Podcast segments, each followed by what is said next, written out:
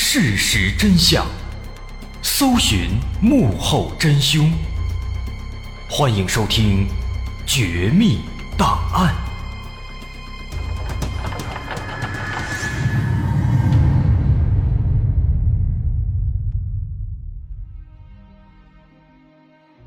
还原事实，探索真相。欢迎来到今天的《绝密档案》，我是大碗。二零一二年六月一日傍晚时分，在云南省嵩明县的牛栏江江边，挤满了大量围观的群众。挤进人群，能看到一栋三层别墅的周围被拉上了警戒线，几辆警车停在旁边，许多公安民警正在别墅里进进出出。显然，这里发生了重大的案件。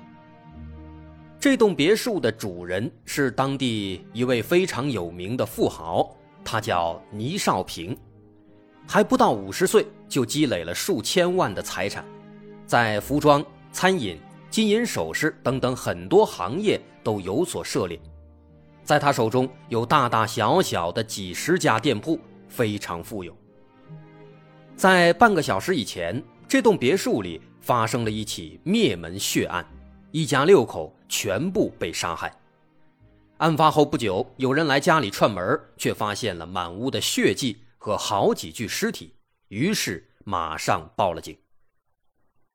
现场的情况惨不忍睹，一进门，在别墅的院子里就有三具尸体歪歪扭扭地躺在地上。经亲属辨认，这是户主倪少平的岳父、岳母以及妹妹。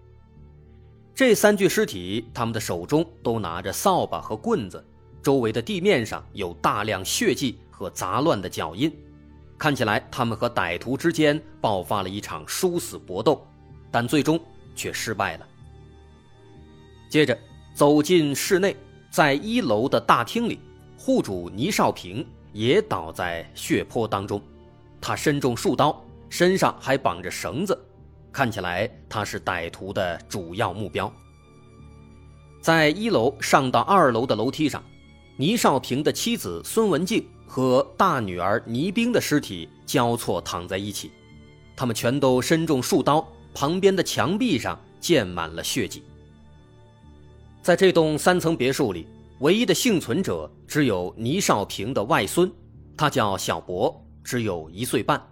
是倪少平的大女儿倪冰的儿子。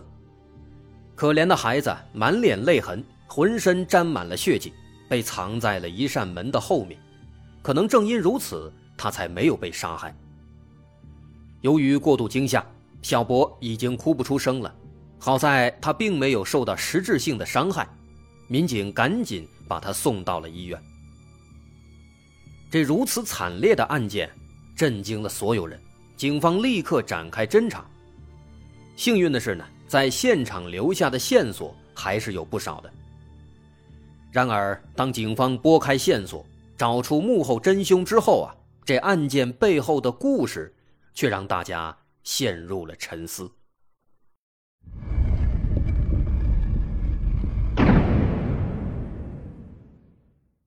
这是一起残忍的灭门案件。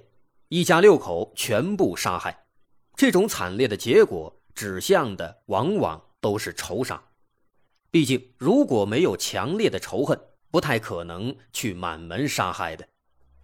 根据现场的情况判断啊，歹徒的主要目标应该就是倪少平，在他的身上有大量的淤青和刀伤，比其他五名死者都要严重，而且他被绑了起来。这很明显是出于某种目的。警方认为，结合倪少平的经济情况来看啊，这很有可能是为了钱。简而言之，警方初步判断，歹徒的作案目的，第一是为了寻仇，第二是为了劫财，具有双重动机。这起血案的案犯肯定不只有一个，毕竟有六名死者。纵使案犯再强壮，也双拳难敌四手。这种推测在现场的脚印上也得到了印证。现场留下了大量的杂乱的脚印，经过辨别，歹徒的人数应该在二到三人。这可以应对那两种不同的动机，可能有的是为了寻仇，有的是为了抢钱，两人一起组织了这场谋杀。那既然如此，警方就开始对倪少平的社会交际网络展开排查。可是简单了解之后啊，却发现，虽然倪少平他有很多资产，做了很多生意，接触过很多不同的人，但是他为人是比较慷慨善良的，从来不会招惹是非，更谈不上和别人结仇了。如果说这个人有什么不好的地方，亲戚们都说啊。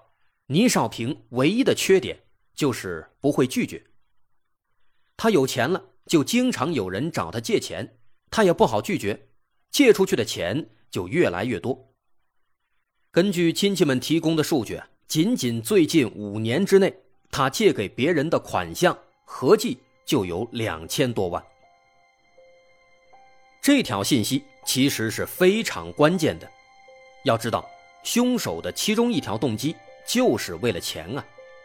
于是警方开始逐一调查倪少平的所有出借款项，向每一笔借款的借款人打电话核实，并了解对方在案发当天都去了什么地方，有没有不在场证明。经过一天的梳理，大部分的借款人都被排除了嫌疑，唯独有两位警方一直联系不上，也一直下落不明。这两位啊，一个叫袁伟，一个叫袁凤科，这两人呢是同村的老乡，也是好朋友，也都向倪少平借过钱，一个借了四万，一个断断续续借了很多次，加起来也有五万多了。那么这两位都借过钱，现在呢又都联系不上了，这显然是有问题的。警方询问了他们的家属和朋友，对方都表示。从案发当天开始，就再也没有见过他们了。与此同时啊，在死者的家庭方面，也发现了一些奇怪的问题。经过调查，倪少平一家并非全部遇害了。生活在三层别墅里的，除了六名死者和小博，还有倪少平的小女儿叫倪冬，以及他大女儿倪冰的丈夫。也就是倪少平的女婿叫桂云龙。在案发当天，因为倪东回家比较晚，逃过一劫，但是女婿桂云龙去了什么地方，却没有人知道。从案发到现在，他一直都没有出现，也一直联系不上，打电话都是关机状态。家里出了这么大的事儿，他媳妇儿都被人杀害了，而作为女婿桂云龙。既不露面也不联系，这实在是不合常理。警方对桂云龙的情况做了简单调查，很快就发现了问题。首先，逃过一劫的小女儿倪冬表示，姐夫桂云龙和姐姐倪冰之间的关系啊，其实不太好。他曾经对姐姐家暴，还因此被父亲倪少平打了一个耳光。因为这事儿，桂云龙对倪少平非常不满。其次，经过调查，警方发现啊，桂云龙和刚刚提到的袁伟、袁凤科都是朋友，而且他们三个关系非常好，尤其最近半年天天混在一起。这里面值得一提的是，其中的袁凤科有盗窃的前科，曾经被判了五年。这可以说是更加大了他的嫌疑了，而且最重要的是呢，在案发之后，他们三个全部消失了。毫无疑问，桂云龙、袁伟、袁凤科具有重大嫌疑。那么，既然他们在案发之后都消失了，又全都关机联系不上了，这极大概率就是逃跑了。于是，警方立刻调取了各个主要交通干道的监控。试图寻找他们的踪迹。很快，警方发现啊，在案发之后不久，在现场附近的一个路口，这三位一起上了一辆出租车。于是，警方马上联系到了这辆出租车的司机，得知这三个人打车当时去了昆明火车站。由此看来，他们是乘坐火车继续逃窜了。那这下呢也就好办了，因为在二零一二年，火车票已经开始实名制了，警方稍微一查就掌握了这三个人的行踪。后来在其他地区警力的帮助下，警方从昆明一路追到了香格里拉，最终在六月三号把这三个人成功抓获。在诸多证据面前，三个人没有过多狡辩，承认了自己所犯下的罪行。就这样，短短三天时间，案件就告破了。但此时大家都非常好奇，三名案犯，尤其是其中的桂云龙，身为女婿，他为什么要杀害妻子全家呢？纵使被岳父打了一个巴掌，也不至于用如此残忍的方式来报复啊！不得不说，这起案件背后的故事的确会引人深思，有些地方呢也会让大家很难去理解。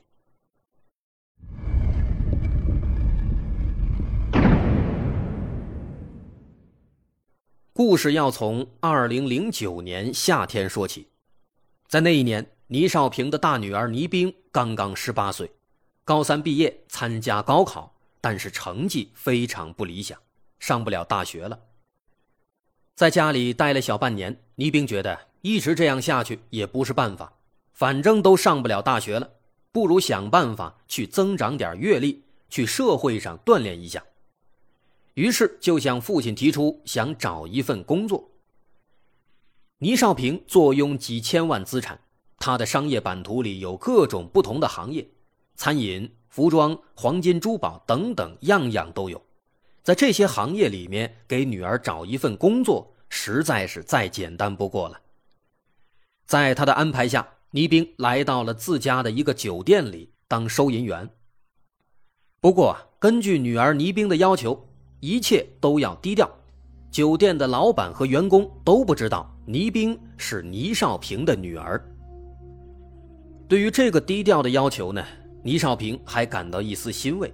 心想自己的女儿这到底是长大了，方方面面都能想到了。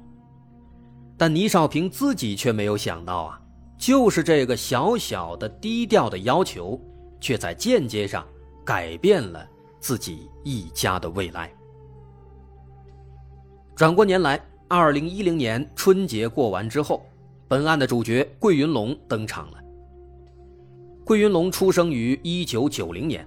比倪兵大两岁，他老家在农村，父母都是农民，他的学历也不高，仅仅上到了初中。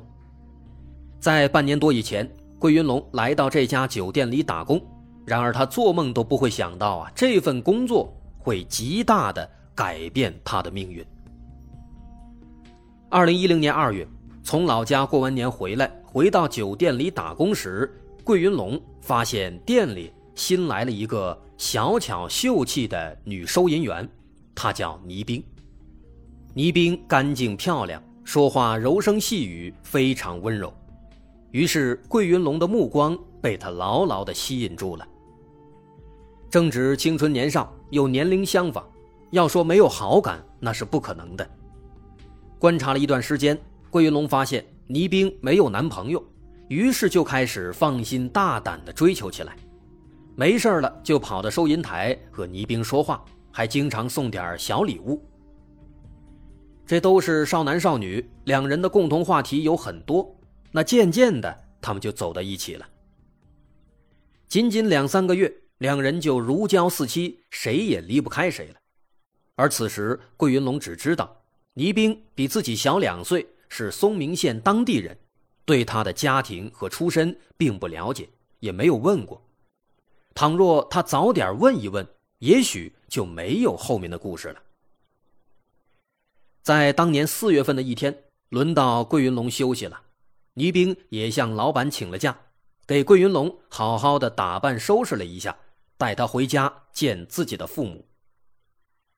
直到迈进倪家的家门，看到倪兵的父亲，桂云龙才知道自己爱上的竟然是松明县当地最有名的富豪。倪少平家的千金小姐，这让桂云龙顿时感到非常紧张。都说有钱人要求也高，这门不当户不对的，自己能入得了倪少平的眼吗？再说了，就算人家能看上自己，以后谈婚论嫁了，彩礼的要求肯定也会非常高啊。心里这么想着，桂云龙越来越虚了。而且实际情况其实更加糟糕。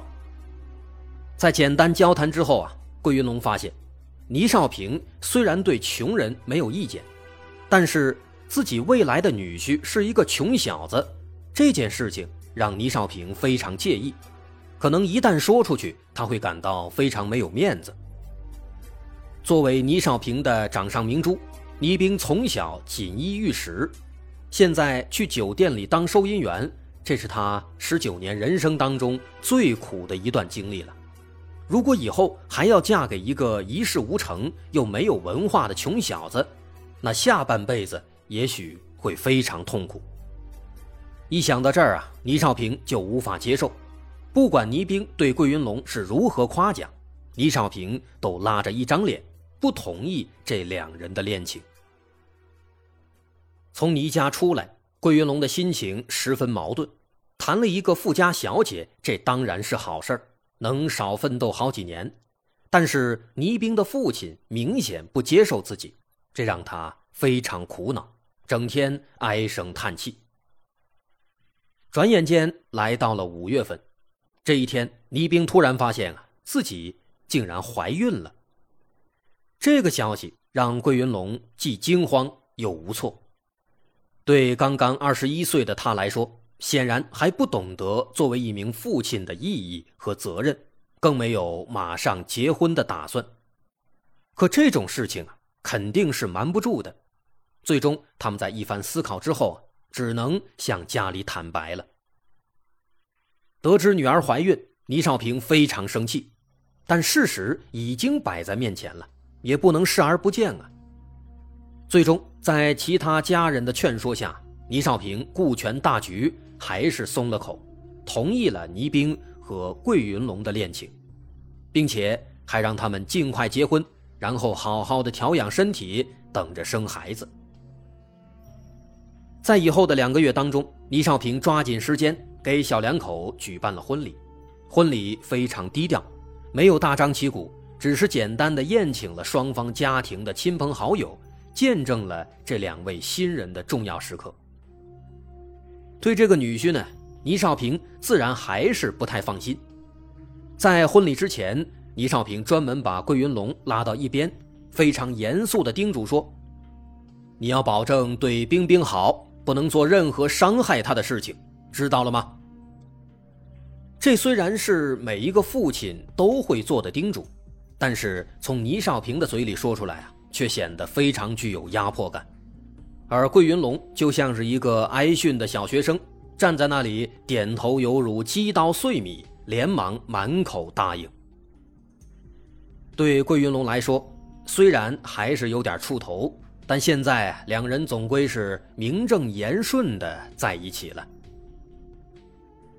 只可惜啊，父亲的这条警告最终并没有起到作用，并且结婚没过两年。桂云龙就彻底堕入深渊，稀里糊涂的跟着两个歹徒，几乎杀害了自己妻子的全家。这其中到底发生了什么？桂云龙为什么会有这样的转变呢？我是大碗，稍后下节咱们再接着说。如果您喜欢，欢迎关注我的微信公众号，在微信搜索“大碗说故事”，点击关注即可。我是大碗，稍后下节。有关桂云龙的故事，咱们再继续说。